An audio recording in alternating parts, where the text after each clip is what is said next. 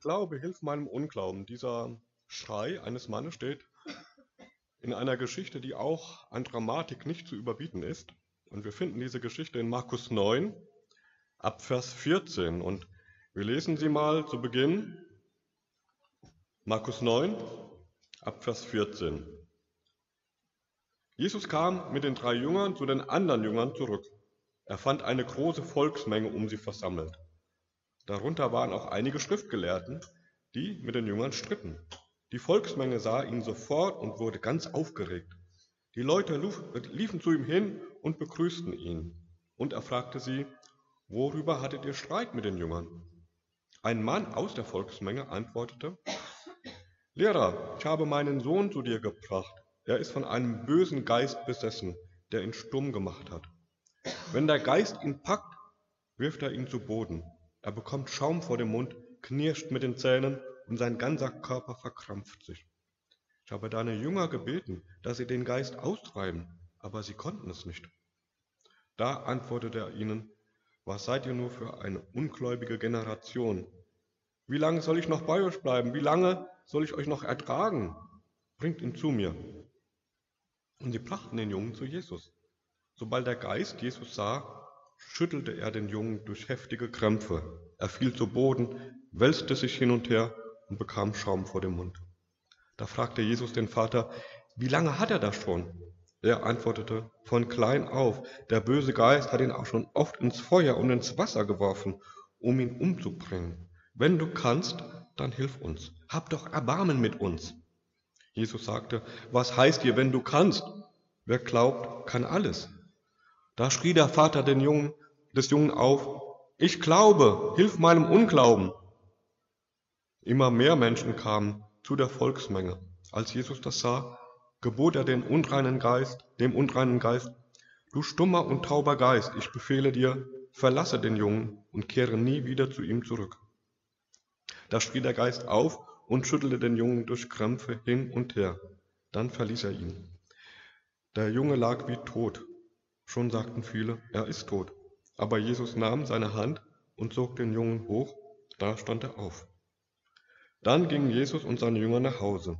Als sie alleine waren, fragten die Jünger ihn, warum konnten wir den bösen Geist nicht austreiben? Er antwortete ihnen, solche bösen Geister können nur durch das Gebet ausgetrieben werden.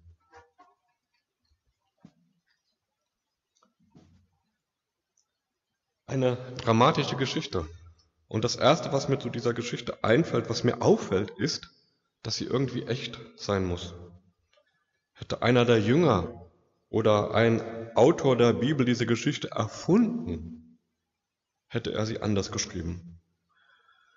Schon die Vorgeschichte beginnt ja damit, dass die Jünger scheitern. Wieder mal. Sie haben versucht, diesen Jungen, der in der Geschichte vorkommt, zu heilen, aber ohne Erfolg. Und viele Menschen haben das mitbekommen und werden ganz bestimmt nicht nur gut reflektierte Fragen gestellt haben, sondern sich auch ausgiebig über die Jünger lustig gemacht haben. Und die Jünger sind am Beginn dieser Geschichte spürbar angefressen davon, dass sie den Jungen nicht heilen konnten.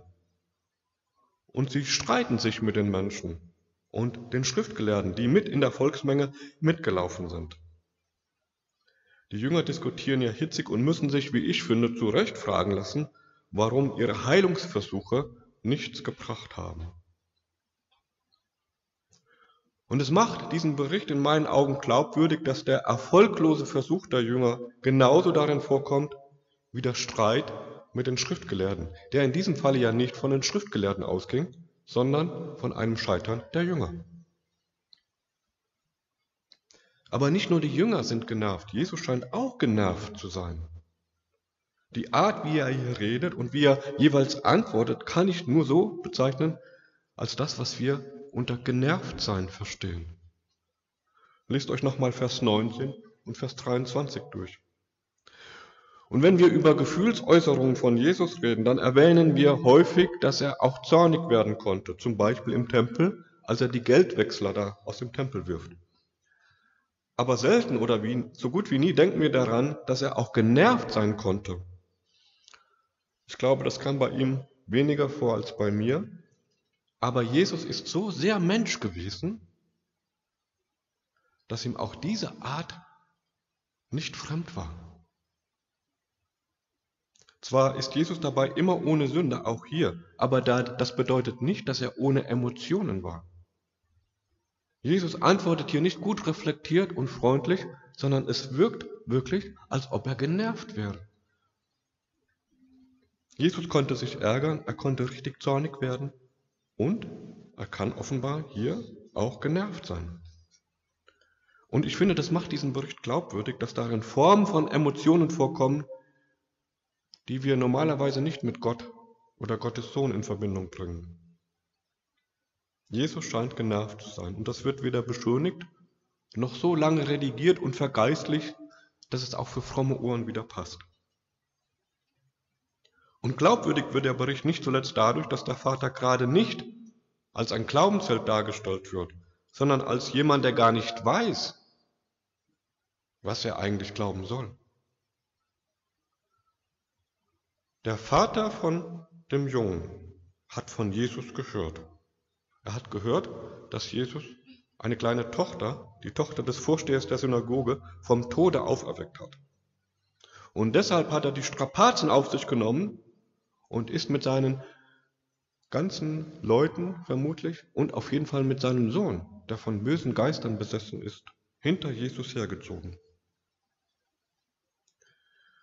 Dieser Mann, dieser Vater, glaubt offensichtlich durchaus, dass Jesus eine gewisse Macht und Autorität hat. Aber das Gespräch mit Jesus macht deutlich, dass er gleichzeitig daran zweifelt, dass Jesus diese Macht auch ihm zugute einsetzt, verwendet. Viele Hoffnungen haben sich für ihn schon zerschlagen. Und in seiner Verzweiflung versucht er es eben auch mit Jesus. Jesus ist für ihn eine Option unter vielen. Ich möchte nicht wissen, wo er vorher schon überall war. Ich kann mir gut vorstellen, dass er vorher auch bei Heilern war. Und ganz offensichtlich war er bei den Jüngern. Auch die haben es versucht und sind wie alle anderen gescheitert. Der Junge bleibt von bösen Geistern besessen. Also nicht sein Glaube, nicht sein unbedingtes Vertrauen, nicht seine tiefe Beziehung zu Gott oder seine persönliche Integrität in Glaubensfragen, sondern pure Not und Verzweiflung treiben ihn zu Jesus. Vor Jesus steht kein Jünger. Vor Jesus steht kein Glaubender. Vor Jesus steht keiner, der an Jesus glaubt und daran, dass, dass der Messias ist, der Sohn Gottes. Vor Jesus steht einer, der skeptisch ist, der zweifelt, der verzweifelt ist, einer, der erst einmal Ergebnisse sehen möchte, bevor er irgendwie Gott vertraut oder ihn anbetet. Und deswegen führen die beiden, Jesus und der Vater, auch kein gepflegtes theologisches Gespräch, keine Konversation, wie Jesus das zum Beispiel mit Nikodemus geführt hat. Beide ringen miteinander. Jesus mit dem Vater und dabei scheint Jesus tatsächlich auch genervt zu sein, aber der Vater auch mit Jesus. Und dabei wird es laut. So laut wie der Schrei eines erwachsenen und verzweifelnden Mannes sein kann. Stellt euch einen Schrei vor, den ein erwachsener und verzweifelter Mann tun würde, schreien würde. Die Lautstärke. Stellt euch das mal vor. Ich glaube, hilf meinem Unglauben. Das flüstert dieser Vater nicht. Das redet er nicht in gepflegten Worten. Das ruft er auch nicht laut. Er schreit es Jesus ins Gesicht.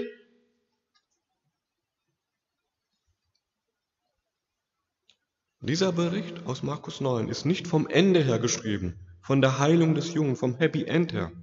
Dieser Bericht ist so geschrieben, wie er vermutlich auch abgelaufen ist. Er beginnt mit dem Scheitern der Jünger und endet damit, dass Jesus den Jungen heilt.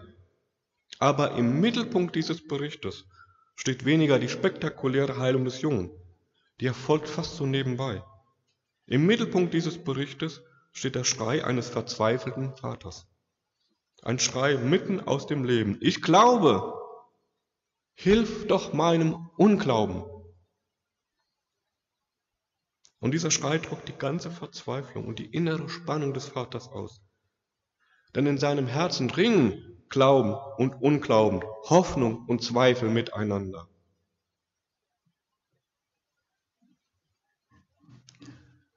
Und wenn ich an Menschen denke, die wir gemeinsam mit unserer Gemeinde oder Projektarbeit erreichen möchten, dann denke ich persönlich an solche Menschen wie den Vater. Ich denke an Menschen, die wie der Vater Gott nicht einfach ablehnen oder nichts mit Gott zu tun haben wollen. Menschen, die wir heute als Atheisten bezeichnen würden. Ich denke an Menschen, die verzweifelt sind und vielleicht auch schon vieles ausprobiert haben.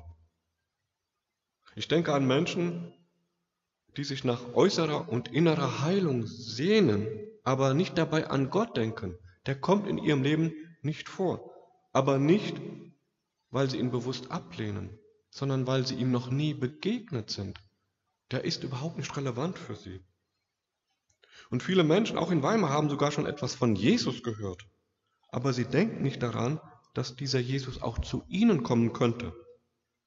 Jesus ist für sie nicht der Weg, die Wahrheit und das Leben, das, was wir so bekennen, sondern vielleicht, wenn überhaupt, eine mögliche Option. Mal schauen, vielleicht später. Und nach meiner Wahrnehmung geht es vielen Menschen heute genauso wie dem Vater damals. Beim Vater finden sich nicht einfach bewusster Unglaube oder die Ablehnung der Existenz Gottes. Bei diesem Vater ringen Hoffnung auf einen barmherzigen Gott mit seiner Skepsis und seiner Verzweiflung miteinander. Und der Vater möchte, und das kann ich gut verstehen, erstmal sehen, was dieser Jesus drauf hat. Alle anderen sind ja schon gescheitert.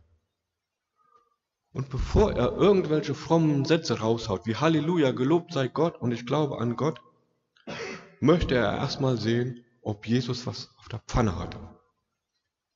Wenn du kannst, dann hilf uns. Da spricht der Skeptiker. Aber die Tatsache, dass er trotz allem vor Jesus steht, diesen weiten Weg hinter Jesus hergezogen ist, das zeigt, dass er doch auch etwas wie Hoffnung in seinem Herzen hat. Hoffnung auf das Erbarmen Gottes. Und das ist das Zweite, was mir bei dieser Geschichte auffällt. Das ist die starke Zerrissenheit dieses Mannes. Und sein Schrei offenbart diese ganze innere Zerrissenheit. Und sein eigentliches Problem mit Gott ist nicht, dass er daran zweifelt, dass Gott existiert, sondern er zweifelt daran, dass dieser Gott sein persönliches Anliegen so ernst nimmt, dass er ihn hört und seinen Jungen heilt. Das ist der Kern seines Zweifels. Und ich betone das hier, weil ich glaube, dass es auch häufig unser Dilemma ist. Wir glauben an Gott, wir gehen sogar in eine Gemeinde, aber wir zweifeln gleichzeitig daran, dass er es auch mit uns persönlich gut meinen könnte. Wir glauben an die Macht Gottes, wir besingen sie in Liedern, aber wir zweifeln gleichzeitig daran, dass Gott diese Macht uns zugute auch einsetzen wird. Wir glauben an Wunder. Na klar, Wunder passieren. Aber wir zweifeln daran, dass sie in unserem Leben geschehen könnten. Wir glauben gerne, dass Gott Gebete erhört. Wir beten aber trotzdem nicht, weil wir Angst haben, dass er unsere Gebete nicht erhören könnte. Wir glauben an Gott und zweifeln gleichzeitig an seiner Glaubwürdigkeit. Wir glauben an die Liebe Gottes und zweifeln doch an Gottes Liebe für uns persönlich. Wir glauben, dass Gott die Macht hat, uns zu verändern und sind dann doch enttäuscht von einer Realität, in der wir so wenig davon wahrnehmen. Und wie bei diesem verzweifelten Vater ist auch bei uns manchmal schwierig zu unterscheiden, wo der Glaube aufhört an Gott und der Zweifel an Gott beginnt. In dieser Geschichte geht es eigentlich um zwei Kranke. Natürlich geht es um den Jungen, der von einem bösen Geist besessen ist. Aber es geht auch um den Vater des Jungen, der sich mit seinen Nöten und seiner Verzweiflung alleingelassen fühlt. Der Vater sehnt sich nicht nur danach, dass sein Sohn endlich gesund wird. Das können wir alle, denke ich, nachvollziehen. Er sehnt sich auch danach, dass Gott ihm barmherzig ist. Hab doch Erbarmen mit uns, sagt er, mit uns beiden. Nicht nur das Leid meines Sohnes, sondern auch mein Herzensleid. Hab Erbarmen mit mir. Jesus heilt beide. Den Jungen heilt er unmittelbar und den Vater heilt er, indem er das bisschen Vertrauen, mit dem der Vater da vor ihm steht, belohnt und selbst dieses eine Gebet, was als Schrei artikuliert wird, beantwortet, indem er den Jungen heilt. Und das ist das Dritte, was mir in dieser Geschichte auffällt. Wie wenig Glaube für Gott offenbar nötig ist, damit Gott hilft. Ich glaube, hilf meinem Unglauben. Reicht aus, damit Jesus seine ganze göttliche Autorität einsetzt und den Jungen heilt. Und diese Geschichte und mehr noch dieser verzweifelte, so ambivalente Schrei des Vaters führt uns zu der Frage, was Glaube dann eigentlich ist. Was in der Geschichte deutlich wird, ist, dass Glaube keine zweifelfreie Zone ist. Verstehst du das? Glaube ist keine Sache, die wir erst perfekt beherrschen müssten, damit Gott unsere Gebete erhört. Um glauben zu können, muss unser Herz also nicht erst völlig frei von Zweifeln sein, von Sünde sein. Ich behaupte, dass wir sonst niemals glauben könnten, wenn das die Voraussetzung für Glaube wäre. Ich kenne Zweifel. Ich kenne Skepsis. Ich kenne die ganzen Fragen, die ich hier gerade zitiert habe. Ja, Gott ist groß, aber ist er groß zu mir? Wenn das die Voraussetzung wäre, dass das erst aus meinem Herzen raus müsste, dann könnte ich nicht mehr glauben. Ich kann es nicht künstlich entfernen. Es ist Teil meiner Identität. Und in vielen Herzen finden sich ja Abgründe und alte Wunden, neben tiefen Erkenntnissen und lebendigem Glauben, zusammen in dem gleichen Herzen. Glaube bedeutet, dass wir gerade mit unseren Zweifeln, mit unserer Verzweiflung, mit den Abgründen der Sünde, mit unserem Unglauben, mit den alten Wunden zu Gott kommen können. Gott weist uns deswegen nicht ab. Es gibt Dinge, die Gott nicht gefallen, zum Beispiel Hochmut. Aber Zweifel, Unglaube, Fragen, Skepsis sind kein Grund für Gott, uns wieder wegzuschicken. Wenn das so wäre, hätte Jesus diesen Vater nicht geheilt und auch ganz bestimmt nicht den Jungen. Glaube bedeutet also nicht ohne Zweifel an Gott zu glauben, sondern mit Zweifel zu Gott zu kommen. Das ist der Kern dieser Geschichte. Glaube bedeutet nicht ohne Zweifel an Gott zu glauben, sondern mit Zweifel zu Gott zu kommen. Aus dieser Geschichte ergibt sich eine sehr einfache, aber trotzdem wahre Definition von Glaube. Glaube bedeutet, zu Gott zu kommen. Das klingt wie eine billige Vereinfachung. Das klingt banal, fast kindisch. Aber es ist wahr. Glaube bedeutet, zu Gott zu kommen. So wie wir sind. Natürlich gibt es noch viel mehr über den Glauben zu sagen. Aber was am Ende zählt, ist die konkrete Begegnung mit Gott, so wie wir sind. Denkt an den Vater. Und sein Glaube reicht aus, damit er und sein Sohn geheilt werden. Und wir können ja im Hinblick auf Gott viel für wahr halten. Wir können an vieles glauben, was in der Bibel steht. Aber all das würde völlig ohne Wirkung bleiben, wenn wir diesem Gott nicht auch konkret begegnen würden, wenn wir uns ihm nicht zuwenden würden. Es geht beim Glauben also nicht um einen Ritus, um eine Tradition, um ein Fürwahrhalten von festgelegten Glaubensinhalten, sondern in erster Linie und immer wieder neu um Begegnung. Begegnung mit Gott. So wie wir, so wie du, so wie ich bin.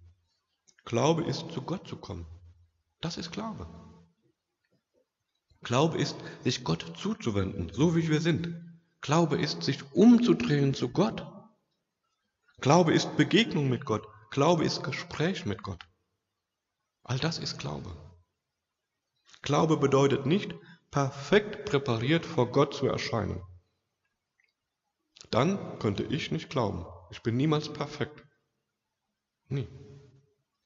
Um Gott zu begegnen und mit ihm reden zu können, müssen wir auch nicht eine bestimmte Technik anwenden oder bestimmte Formulierungen wählen. Auch ein verzweifelter Schrei kann ausreichen, damit Gott seine ganze Autorität geltend macht und uns heilt. Der Punkt ist, Gott möchte helfen. Gott möchte uns heilen. Gott möchte uns sein Erbarmen zeigen. Aber er tut das nicht gegen unseren Willen. Er wartet, bis wir uns ihm zuwenden und ihm die Dinge sagen, die uns auf dem Herzen liegen.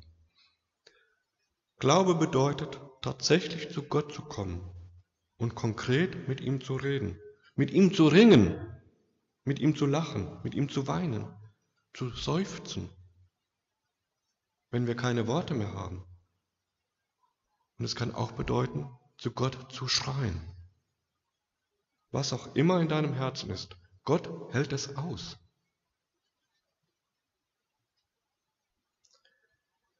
Gott begegnen. Genau daran sind die Jünger gescheitert, als sie versucht haben, den Jungen zu heilen. Sie sind nicht zu Gott gegangen, sondern haben es aus eigener Kraft versucht. Natürlich haben sie an die Existenz Gottes geglaubt. Natürlich. Sie waren fromme Juden. Aber sie haben Gott nicht gesucht, um ihn um Hilfe zu bitten. Und als Jesus dann den Jungen heilt, hatte er methodisch betrachtet nicht mehr in der Hand als die Jünger. Jesus hatte ja keine geheimen Formeln oder irgendein Mittelchen, was er dem Jungen gegeben hat. Jesus heilt den Jungen allein aus der Kraft Gottes heraus. Die enge Gemeinschaft mit Gott ist das ganze Geheimnis seines Erfolges. Und weißt du was? Diese Kraft, die Jesus befähigt, einen von bösen Geistern besessenen Jungen zu heilen, diese Kraft steht auch dir zur Verfügung. Wahnsinn, oder? Wer glaubt, kann alles, sagt Jesus. Wenn wir nur glauben und irgendwelche Dinge noch dazu tun, abstrakte oder sogar falsche Inhalte, dann wird uns diese Aussage völlig überfordern. Dann, dann würde es ja davon ausgehen, was wir zu tun haben, dass wir uns heiligen und dass wir Dinge tun oder glauben müssen, damit wir alles können. Wenn Glaube aber tatsächlich eine schlichte Begegnung mit dem heiligen, lebendigen Gott ist, dann kann eigentlich jeder von uns diese Kraft in Anspruch nehmen, mit der Jesus den Jungen heilt. Entweder oder. Wer glaubt, kann alles. Ich würde mich nicht wagen, so etwas zu sagen, wenn es nicht da von Jesus gesagt würde. Glaube bedeutet tatsächlich zu Gott zu kommen und konkret mit ihm zu reden, zu ringen, zu lachen, zu weinen, zu seufzen und zu schreien. Gott begegnen. Und wer in diesem Sinne glaubt, wendet sich an den, der alles in seiner Hand hält, dich und mich. Wer in diesem Sinne glaubt, begegnet dem, der tatsächlich alles kann. Wer in diesem Sinne glaubt, vertraut nicht seiner eigenen Glaubensstärke, sondern alleine Gott. Und Gott lädt dich heute Morgen neu dazu ein, ihm zu begegnen, nicht mehr und nicht weniger. Der Weg zu ihm ist frei für dich, in Jesus Christus. Egal, ob du an ihm zweifelst oder nicht, der Weg ist frei. Gott möchte nichts lieber, als dir jetzt zu begegnen. Amen.